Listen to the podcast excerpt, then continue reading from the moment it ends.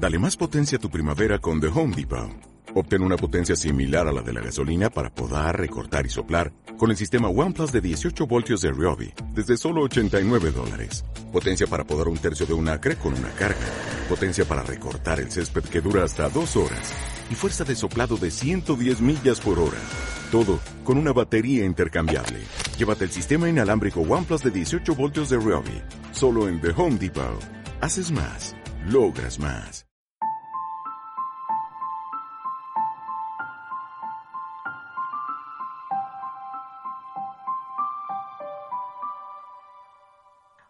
Bienvenidos a Planeta Mami Podcast. Soy Elisa del blog planetamami.com, un blog sobre crianza y vida en familia que se emite cada jueves a través de Radio Viajera.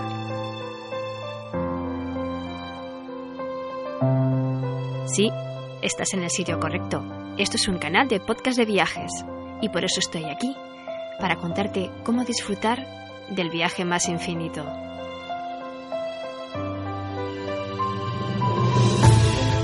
Más lleno de aventuras, de retos y de momentos inolvidables. Ser padres. ¿Te apuntas?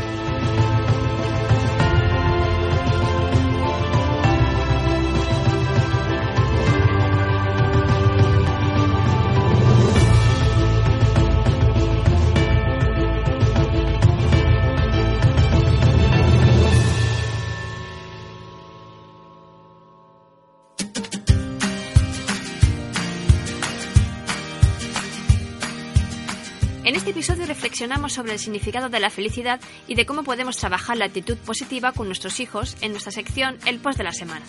También hablamos sobre la etapa del pensamiento mágico y la fantasía en los niños en la sección Hoy leemos. Y además nos acercamos a la preciosa población de Chulilla, en la serranía de Valencia, para descubrir la ruta del Charco Azul, con la sección ¿A dónde vamos, mamá? ¡Empezamos!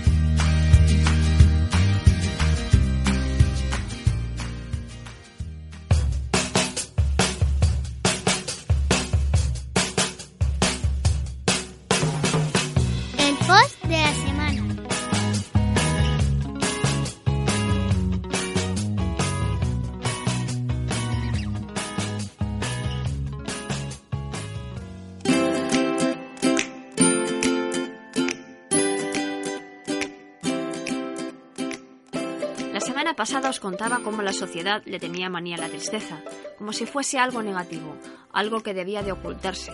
Pero a la vez se había comenzado a utilizar con fines comerciales, incluso otorgándole un día como el más triste de todo el año. Pero nadie desbanca la felicidad como el sentimiento más deseado, más comercial, más utilizado en boca de todos como el maná que todo lo sana. Se abusa de la felicidad de tal manera que nos emborrachamos del ansia por conseguirla, a cualquier precio. Pero en esa búsqueda nos dejamos por el camino todas esas pequeñas cosas que nos hacen dibujar sonrisas en nuestro rostro, pero no sabemos ver. Es lo que tiene no pararse ni un minuto a mirarnos en el espejo, a reconocer lo que sucede aquí y ahora, porque siempre miramos al horizonte en esa búsqueda sin bajar la vista a la tierra que pisamos en cada paso para lograrla. Está de moda ser feliz, y desde hace un tiempo hasta las campañas de publicidad en radio y televisión son grandes embajadoras de ello. Perfiles de redes sociales utilizan su reclamo, incluso marcas comerciales se anuncian con un merchandising acorde incluyendo la sonrisa. Pero, ¿alguna vez ha dejado de estar de moda? ¿Ha habido algún momento en la historia del ser humano en el que no haya perseguido su bienestar y la felicidad? Basta con echar la vista atrás y comprobaremos que la felicidad es algo inherente al ser humano. Ser feliz es cuestión de proponérselo. Si alguien te dice que cierres los ojos y formules un deseo, es posible que entre tus opciones se encuentre la frase deseo ser feliz. Si preguntamos lo que supone para un niño la felicidad, no se parecerá demasiado a lo que le supone a cualquier adulto. La felicidad no es algo permanente, no se encuentra en un momento o lugar concreto. Es una búsqueda de aquello que nos aporta bienestar, aceptando lo imprevisible con flexibilidad y actitud tolerante. Y de esto los niños saben mucho. Si nos situamos a la salida de un cole y preguntamos qué es lo que les hace felices, su respuesta tiene en cuenta siempre el momento presente. Y nos encontraremos con respuestas como cuando como chocolate, cuando mi mamá y papá juegan conmigo en la bañera, cuando veo llegar el camión de reciclaje, cuando me meto en la cama con papá o mamá, cuando por la noche me cuentan un cuento para dormir. Por eso nos planteamos si es posible ofrecer a los niños herramientas para que se sientan felices. Y desde luego que sí las hay. Son la manera más idónea de trabajar. Ser feliz es una cuestión de actitud. No se trata de ser feliz siempre, porque sería imposible. Pero si tenemos una actitud positiva, será más sencillo afrontar situaciones desagradables o momentos complicados, y seremos mucho más ágiles a la hora de buscar soluciones o alternativas. A continuación te propongo algunas ideas para que puedas trabajar la actitud positiva con tus hijos. Hazles saber que ser felices es una tarea diaria, un ejercicio de responsabilidad y valentía. Fomenta en ellos la ilusión por las pequeñas cosas. Ofréceles un espejo acorde a lo que proclamas. Si lo que intentas es que luchen por su felicidad, no seas el gafe que solo anticipa los problemas. Enséñales a emplear un lenguaje positivo, a eliminar el no delante de algunas frases limitantes y sobre todo a hablarse a sí mismos con respeto y de manera constructiva.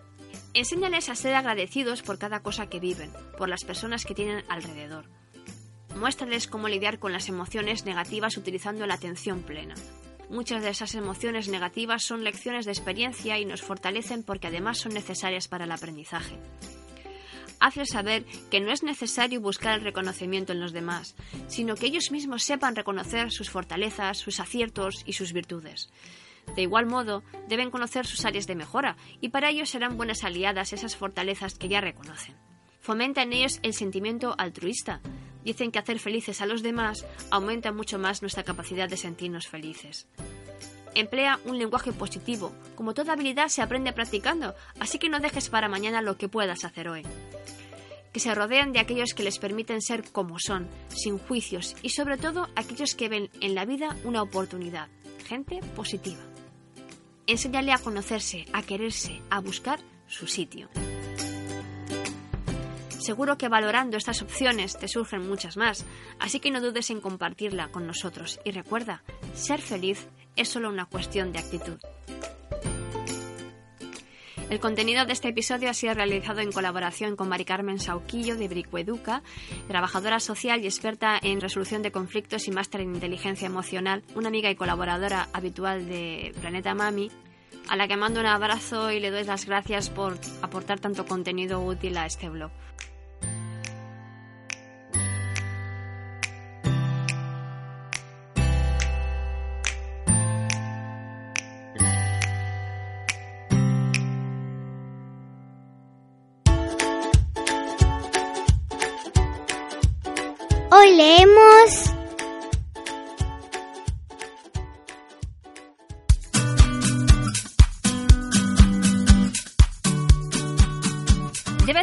Adquirida por culpa de su padre, pero a mi hija le encantan las historias de vampiros y solo tiene nueve años. He de reconocer que es una temática que a mí también me gusta y a mucha gente en general. Quizás es por la mezcla de miedo y poder que tienen los vampiros, por todas esas capacidades que tienen de volar, de transformarse, de tener super fuerza o velocidad casi instantánea. Son como superhéroes malos o villanos molones, ¿no? De pequeña a mí las historias de vampiros me daban mucho miedo. O bueno, no hablemos de cuando se estrenó el vídeo de Thriller de Michael Jackson. Tenía yo seis años en aquellos tiempos y recuerdo estar debajo de la mesa del comedor en un querer y no querer mirar. Y sin embargo, mis hijos ahora, incluso el pequeño, se ven en bucle la película de El pequeño vampiro, de aquella época, ¿eh? Ahí estamos retomando los viejos clásicos. Pero es que los niños de ahora ya no les tienen miedo ni a los vampiros ni a los monstruos. Pues depende de la edad que tengan y de si han aprendido antes a gestionar ese miedo o han comprendido la diferencia que hay entre la realidad y la fantasía y por supuesto depende mucho del niño en cuestión y de su personalidad. Siempre hay excepciones, como con todo esto de la crianza de los hijos. Y hay niños más fantasiosos que sin quererlo se dejan llevar más por esa fantasía. La niña que separa la realidad de la ficción es demasiado fina para ellos y pueden pasarlo bastante mal por la noche con la película que se montan ellos mismos en su cabecita. Esto me lleva a hablaros sobre la etapa del pensamiento mágico, que suele comprender entre los 2 y los 7 años y cuya función es ayudarles a comprender este mundo en el que viven donde todo resulta demasiado complicado y abstracto para sus pequeñas mentes. Así que la magia y la fantasía les ayudan a comprender y dar sentido a todo lo que les rodea. Una vez superada esta etapa, deberían de poder diferenciar ya la realidad de la fantasía, es por eso que a partir de este momento hay más probabilidades de que empiecen a cuestionarse grandes misterios como el de si los Reyes Magos o Papá Noel existen de verdad. Ya sabéis, esa temida pregunta de Mamá, ¿los Reyes Magos son los padres? Yo creo que nuestra hija se está haciendo la loca con este tema. No vaya a ser que sabiendo la verdad dejen de venir los Reyes Magos, porque vamos, si sabe que los vampiros no existen, ya me explicaréis qué sentido tiene que aún crean los Reyes Magos. En fin, es una fase que debemos respetar, aunque yo creo que el hecho de que dejen de creer en los Reyes Magos nos da más pena a nosotros que a ellos, porque es otro escalón que los aleja de su inocencia y los hace crecer casi de golpe ante nuestros ojos. Y este mundo, a veces, ya es demasiado feo y aburrido en su realidad cotidiana. Hay que reconocer que hoy en día, con la cantidad de series de dibujos que hay con monstruos y en fiestas como Halloween, donde ellos ven el lado divertido de pasar y dar miedo, se curten mucho antes. Y en el fondo yo creo que es bueno, y lo mejor de todo es que, aunque hayan superado esta etapa, la fantasía no tiene por qué abandonarles. Al contrario, hay que enseñarles a ver esa fantasía en las cosas del día a día, proyectándola en actividades creativas donde poder dejar volar la imaginación ya sea en el dibujo, en la escritura o incluso en la lectura. No por hacerse mayores tienen que dejar de leer cuentos o libros de fantasía, sino que se lo digan a la multitud de seguidores de la saga de Harry Potter, de los que no todos son precisamente niños o adolescentes, ¿verdad? Por poneros un ejemplo, mi hija se ha leído del tirón un libro de la saga de Isadora Moon, y que realmente es muy chulo, tanto en el formato como en las ilustraciones, todas en tonos negro y rosa, haciendo referencia de forma subliminal a las raíces de Isadora, medio hada, medio vampiro, luz y oscuridad. ¿Bueno y malo? Hmm, todo lo contrario, en realidad el libro defiende el beneficio de su mezcla genética y además defiende que el hecho de ser diferente no te impide tener una vida como una niña cualquiera, que se va de excursión, a clase de ballet o que tiene miedo al primer día del cole. Libros como el de Isadora Moon, el del pequeño vampiro o incluso la exitosa película de dibujos Odell Transilvania abogan por esta puesta en valor de que ser diferente no es algo malo, sino una oportunidad para ver el mundo más allá de la realidad de uno mismo, de complementar nuestras experiencias y de empatizar con los demás. ¿Y tú? ¿Eres hada o eres vampiro?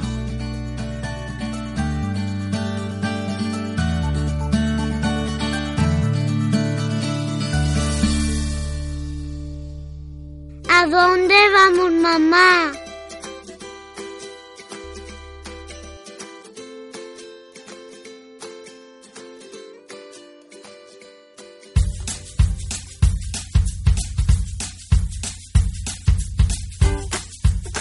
Vamos a Chulilla, una población ubicada en la serranía de Valencia, a unos 62 kilómetros de la capital.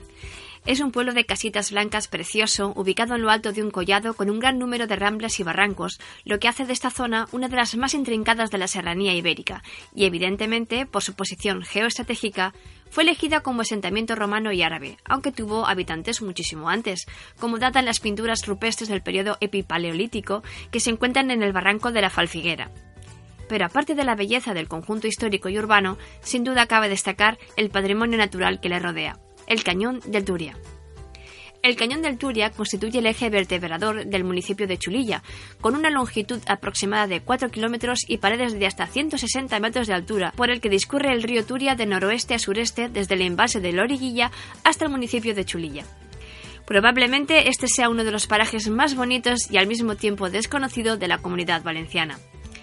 En el interior del mismo es posible disfrutar de zonas de baño como el Charco Azul, el Remanso Las Mulas, la Peña La Judía y las Canales, así como de otro de sus principales reclamos turísticos, el paraje natural de los Calderones, también conocido como Ruta de los Pantaneros o Ruta de los Puentes Colgantes, de la que os hablaré en un próximo episodio.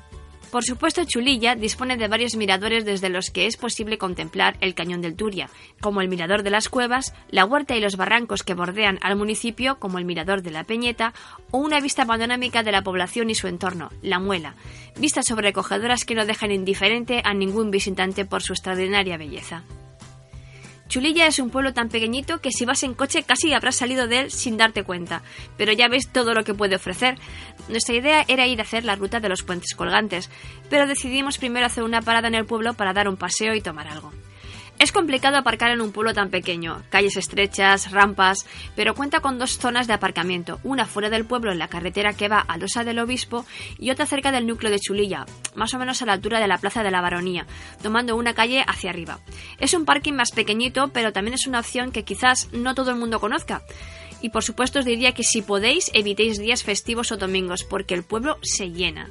Chulilla se llena de visitantes en cualquier época del año por sus rutas de senderismo y otras actividades deportivas como la escalada, gracias a las paredes verticales que ofrece el cañón del Turia y las rutas de escalada que hay organizadas. La mejor época del año para ir es en primavera o en otoño, porque en verano, aunque el pueblo esté en la serranía, hace mucho calor por el día. Aún así, nunca olvidéis de llevar en la mochila agua, protección solar, gorro, así como llevar un calzado cómodo o tipo trekking si vuestra intención es hacer alguna ruta de senderismo. En la Plaza de la Baronía se concentra toda la vida de Chulilla, y allí es donde encontraréis la mayoría de bares y restaurantes para disfrutar de su gastronomía, aunque nosotros optamos por no meternos en el bullicio y visitar un restaurante que nos habían recomendado, algo más retirado y que justamente está nada más bajar del parking que os he comentado antes, el restaurante Oces del Turia. Apenas si tiene terraza fuera para tomarse una cervecita, pero es que lo mejor es lo que se ve desde dentro.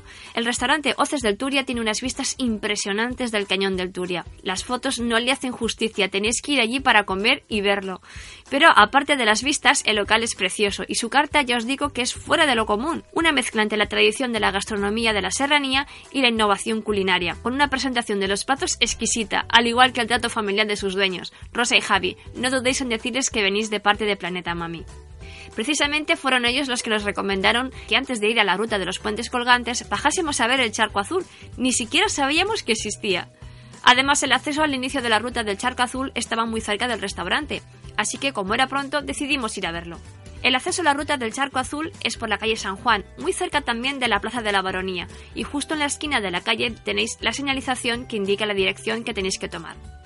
Iréis callejeando un poco y en breve abandonaréis la zona urbana para adentraros en el barranco, donde ya podremos tener una vista global del cañón del Turia. El camino es de tierra y de bajada hacia el lecho del río Turia. No es muy complicado para ir con niños, aunque a veces tendréis que echarles una mano para salvar algunas piedras a modo de escalones. Pero ya os digo que no es apto para carritos de bebé, así que es mejor llevarlos en la mochila portabebés. No tiene pérdida porque es siempre de bajada y además está bien indicado. Al final llegaréis a una esplanada rodeada de árboles y el río Turia. Es Peña la Judía, una zona donde los niños pueden jugar libremente porque hay bastante extensión de terreno y donde las familias suelen hacer picnic trayendo mesas y sillas porque no hay mesas de merendero. Y en verano también es una zona estupenda de baño. A partir de este punto continuamos cauce arriba por un camino bien trazado, marcado por señales verdes y pasando cerca de una serie de instalaciones realizadas a principios de siglo para aprovechar el agua. Estas conducciones atraviesan el subsuelo del pueblo y llevan el agua hasta la central de la luz que está a 4 kilómetros de Chulilla y tienen su comienzo en el propio charco. Por este motivo, en todo este trazado el río lleva un menor caudal de agua. Y por fin llegamos al charco azul. Es un remanso de agua que bien juega el papel de piscina natural en verano y que ofrece un entorno maravilloso. Y desde luego hace honor a su nombre por sus aguas de color turquesa. Lo mejor es que se puede caminar por encima del charco con una serie de voladizos de madera fijados a la pared de piedra del cañón, y la sensación es indescriptible, aunque hay que tener precaución con los más peques porque a su altura no hay ninguna barra que les pare en un traspiés, ya que es una pasarela bastante rudimentaria. La ruta del charco azul es circular según su trazado topográfico, es decir, se puede cruzar al otro lado del río y pasar por otros remansos donde poder disfrutar de sus aguas, y al final volver al pueblo como punto de origen aunque lo más habitual es volver sobre nuestros pasos y hacerla de forma lineal, es decir, regresando a la esplanada de Peña la Judía y volver a subir el barranco hasta la Plaza de la Baronía. Esta subida se hace algo dura después de la caminata previa, sobre todo para los niños, así que es cuestión de tomárselo con mucha calma, sobre todo si ya aprieta el calor. Mi recomendación si vais con niños es o bien quedaros a comer a modo de picnic en Peña la Judía o comer en el pueblo para luego daros una vuelta por los miradores que os he comentado al principio y llevaros una bonita estampa de recuerdo. Espero que os haya gustado esta ruta y que os animéis a conocer el precioso pueblo de Chulilla y su charco azul. Pero ya sabéis que tiene aún mucho por ofrecer, así que en el próximo episodio os contaré cómo fue nuestra aventura por la ruta de los puentes colgantes o pantaneros, no apta para los que tienen miedo a las alturas. En el post sobre esta ruta, cuyo link encontrarás en la información de este episodio, puedes ver todas las fotos que hicimos para hacerte una idea de todo lo que vimos en nuestro día de excursión por esta ruta. Además, también puedes recomendarnos una ruta, un lugar o establecimiento para disfrutar en familia. No dudes en escribirme a planetamami.gmail.com o incluso enviarme un audio en MP3 con tu experiencia o recomendación para contárselo a todos nuestros viajeros. Espero que te haya gustado nuestra propuesta viajera en familia de hoy.